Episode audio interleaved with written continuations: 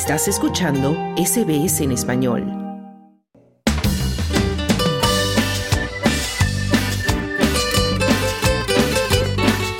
Edición de verano. SBS Spanish, Australia en español. En hora 13 hablamos ahora de cine y de Australia. Existen muchas maneras de conocer un país y su gente. Leer sobre historia, seguir las noticias o hacer turismo son algunas de las formas más usuales que utilizamos para comprender la realidad de una nación o de un pueblo en particular. Pero el cine también es una forma muy útil y quizás menos habitual de conocer a las personas y la realidad de un país. En Australia, en este caso, se han creado muchas películas a lo largo de los años que además de proporcionar deleite y emociones a quien las visualiza, también ayudan a comprender la historia y la manera de pensar, los sueños y los anhelos de sus habitantes. El doctor en cinematografía y director de cine Oscar Cárdenas nos lleva a un viaje por algunas de las películas más emblemáticas hechas en el país, las que nos ayudarán a comprender mejor a Australia y sus habitantes. Te presentamos así la segunda parte de, esta especial selección del séptimo arte australiano.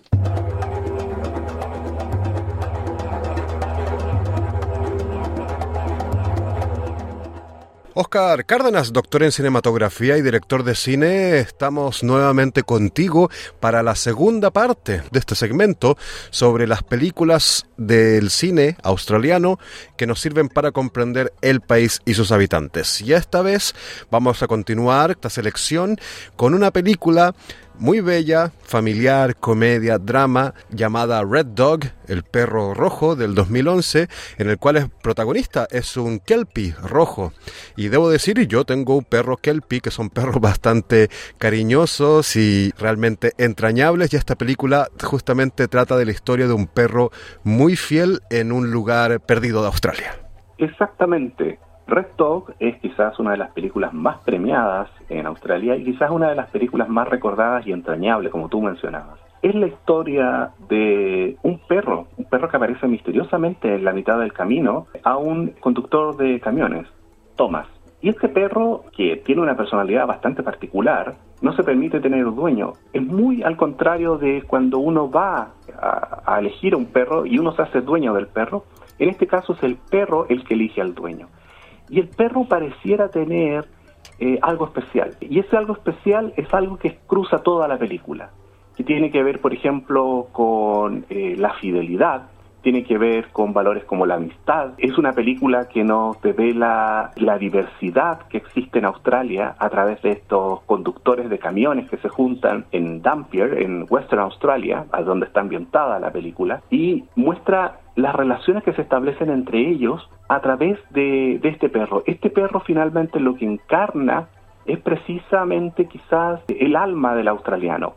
Esta alma que tiene algo, cuando está en el outback, algo de mágico, también el espíritu viajero. Es una historia muy épica en el sentido de que este perro encuentra a su dueño, que es John, un conductor de bus, que tiempo después de haberse enamorado y de salir a trabajar, le dice al perro, eh, en un momento de la película, le dice, quédate aquí, espérame hasta cuando yo vuelva. Y esa frase, que pareciera una frase muy al aire, se vuelve capital en la película. Algo que nosotros hemos visto en, muchas historias a través de, Internet, uno las puede leer, perros que se quedan esperando a su dueño. Pero este perro tiene una personalidad distinta y tiene que ver con que él decide ir a buscar a su dueño y recorre prácticamente Australia de norte, de sur a norte, e incluso el mito dice que el perro viajó hasta Japón y después volvió. Es una historia maravillosa, llena de magia y como te digo, destaca los valores más hermosos que tiene el país, que son precisamente la amistad, la fidelidad, mostrando lo diverso que, es este país y lo entrañable que, vuelve a ser. Es una película altamente recomendable para toda la familia. Justamente, Red Dog de Creve Stenders, una película bella para ver con, con la familia. Si te gustan los animales, te va a encantar esa película, Red Dog. Pero nos vamos a otra película familiar, también emblemática, que habla justamente de una familia de Melbourne.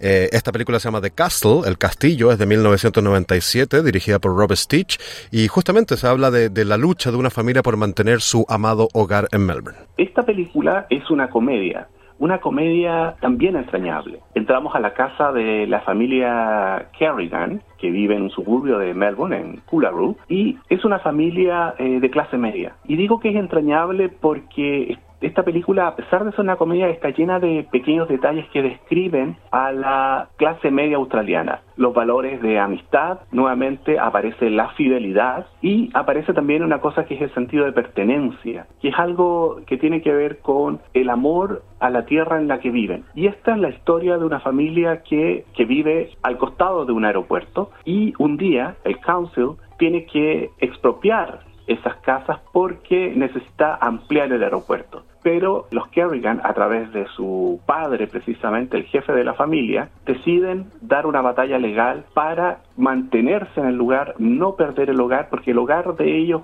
cuenta su vida, es parte de su vida, es algo que les ha costado mucho conseguir. Es el sueño básicamente de la clase media australiana, de una, una clase media de esfuerzo, de trabajo. Pero lo que podría haber sido un drama lo transforman en una comedia. Y una comedia que muestra precisamente las cosas más pequeñas y simpáticas que tiene eh, la sociedad australiana, que enfrentan cosas con humor, pero también con el tono de seriedad que eh, amerita el tema. Es una película altamente recomendable. Justamente The Castle con Michael Keaton eh, y un joven Eric Bana, ¿no? un poco más de 20 años atrás, emblemático actor australiano.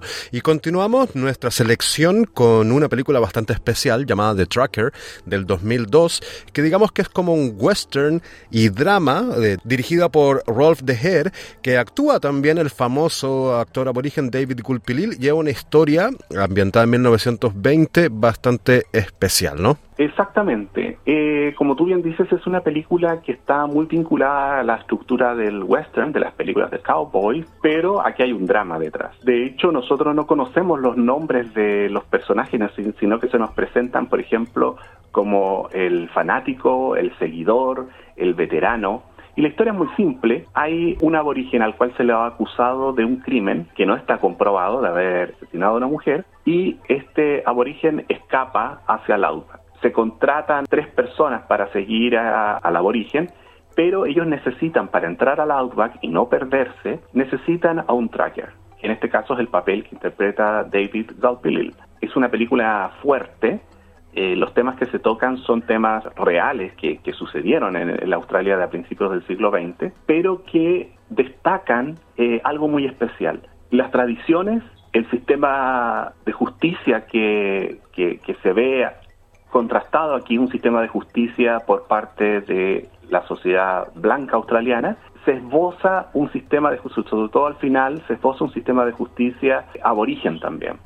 Se, se presentan los dos y es muy, muy interesante porque uno puede apreciar un, un periodo de la historia, algo real, que sucedió muchísimas veces en Australia y se van a sorprender con el final y se van a sorprender con el ritmo de la película puesto que tiene una banda sonora muy muy destacada. Bueno, y otra de las buenas películas de esta selección es un clásico de Peter Weir de 1975, Picnic at the Hanging Rock. Hanging Rock es un lugar, ¿no? En, en Victoria, bastante especial, en donde sucedió una tragedia en los años 60, donde un grupo de estudiantes se perdió y al parecer la película juega con esta historia, ¿no? Exactamente. La película eh, está basada en un libro Luego se hizo su adaptación cinematográfica por Peter Weir. Es una película que tiene un recorrido internacional muy importante, esto es del año 75, es uno de los emblemas del cine australiano, pero que tiene un truco. La película se instala como si fuese una historia real. Al principio, con un texto que aparece, pero que no, no tiene ninguna fuente, que te, te dice lo que va a suceder en la película es como esas películas eh, de crímenes donde dice es basado en una historia real, bla, bla, bla. Pero esta, esta película no te dice eso, sino que te presenta de qué se trata la película, te dice lo que va a suceder, literalmente, y entramos en la película. Y es la historia de unas chicas de un colegio privado, Apple Yard College, en Victoria, y que en el día de San Valentín se dirigen a pasar un picnic en un lugar que se llama The Hanging Rocks. Todo pareciera normal, pero el lugar tiene algo extraño. Y ese algo extraño uno lo percibe en la película a través de elementos que yo a los espectadores les llamo a colocar su atención, que tienen que ver con la música, la fotografía es decir, cómo vemos la película, el color, la luz y un ritmo que tiene particular de cómo se mueven los personajes. Y eso provoca en el espectador el sentido de misterio. Y eso quizás una de las cosas más interesantes de la película porque en todo momento uno sabe, sabe que algo ocurre, pero no sabe exactamente qué es. Entonces es una película muy, muy interesante que muestra precisamente un periodo de la historia de Australia a principios del siglo XX que uno puede apreciar eh, las diferencias que hay, por ejemplo, de cómo era un colegio privado para niñas en Australia, pero también aprovecha de mostrar el paisaje australiano con ese halo de misterio que aún tiene. Entonces es una película altamente recomendable, es una película muy importante en la historia del cine australiano que es muy muy recomendable. Bueno, y cerramos esta selección de las películas que hay que ver para comprender Australia y su gente con Rabbit Proof Fence, una película del 2002 de Philip Noyce que tiene música de Peter Gabriel y es la historia de, digamos, de la generación robada, ¿no? En 1931, un drama, aventura sobre la vida de los aborígenes, ¿no? Que sufrieron el secuestro, muchos niños, ¿no? De parte de familias blancas. También es una película fuerte, no es una película eh, que uno pudiese ver como modo de entretención, es una película histórica que toma un tema real, profundo, un tema real que todavía afecta a la sociedad australiana, que precisamente son las generaciones robadas. Es una película que nos habla de la discriminación, pero también de las convicciones que tienen los aborígenes es la historia de dos chicas, Daisy y Gracie Caddyville, que escapan de, de un lugar. Recuerde que la generación eh, robada es precisamente a los chicos de las comunidades aborígenes, se los robaba, literalmente se los sacaba de ahí y se los instalaba en lugares para reeducación, para reeducarlos según los principios de la cultura occidental. Y estas chicas son sacadas de ese lugar, son llevadas al norte de Perth, pero ellas siempre mantienen la ilusión de poder retornar a su comunidad, que está en Gigalong, a más de 2.400 kilómetros de distancia. Las chicas escapan y la película precisamente trata de ese viaje desde el norte de Perth hasta su comunidad, 2.400 kilómetros, que recorren ellas a pie, esto estamos hablando en el año 1931, es una historia real, y de cómo las autoridades de la época las intentan atrapar. ¿Y a través de qué? A través de la ayuda de un tracker. Por eso también está muy relacionada con la otra película, y ya la, ya la nombramos, que se llama The Tracker precisamente. Y eh, es una película fuerte, una película muy emocional, pero que trata con una dignidad tan grande el tema que merece ser vista sí o sí por todas las generaciones de aquí hacia adelante, porque es parte de la historia australiana, parte de algo que nunca más debe volver a ocurrir. Así que yo también se las dejo altamente recomendadas. Bueno, y con esa película cerramos este segmento sobre las mejores películas que hay que ver para comprender Australia y sus habitantes. Y bueno, muchísimas gracias Oscar Cárdenas, doctor en cinematografía y director de cine. Muchas gracias a SBS.